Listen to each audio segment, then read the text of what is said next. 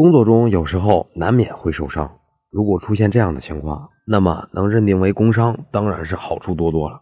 但是也有那么以下八种情况无法被认定为工伤，提醒您注意。第一，在工作时间和工作场所内非因工作原因受到伤害的，不能认定为工伤。这个因工作原因受到伤害是认定工伤的关键考虑因素。所以，如果用人单位有证据证明员工在工作时间和工作场所内所受到的伤害并非因工作原因所导致，那么则不能被认定为工伤。第二，在工作时间和工作场所内不是履行工作职责受到的暴力伤害，那么不能被认定为工伤。也就是说，如果员工因个人利益、个人恩怨等原因受到暴力伤害的，这个无法被认定为工伤。第三，因公外出期间从事个人活动受到伤害的，不能被认定为工伤。这里强调的还是工作原因。如果员工因公外出期间从事个人活动，那么就不会被认定为工伤了。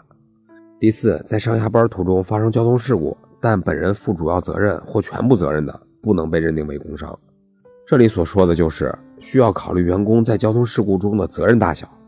如果交警部门出具的事故认定结论为，员工个人承担事故的主要责任或者全部责任的话，那么就不能被认定为工伤了。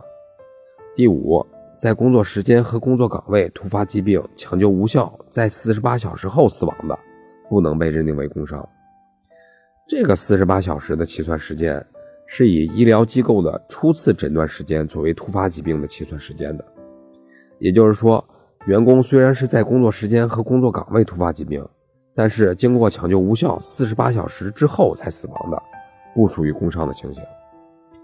第六，故意犯罪导致伤亡的，不能被认定为工伤。多说一句啊，这个故意犯罪的认定，应当以刑事侦查机关、检察机关和审判机关的生效法律文书或者结论性的意见为依据，不是随便说说就能被认定为故意犯罪的。反过来说，工作中过失犯罪受到伤害，不影响工伤认定。比如说。交通肇事啊，或者重大责任事故这些过失犯罪。第七，醉酒或者吸毒伤亡的，不能被认定为工伤。这个呢，还是需经公安机关交通管理部门、医疗机构等有关单位依法出具的鉴定结论、诊断证明等材料，才可以认定为醉酒或吸毒的依据。第八，自杀或者自残的，不能被认定为工伤。那么这八种情形就是无法被认定为工伤的。以上就是今天的音频，供您参考。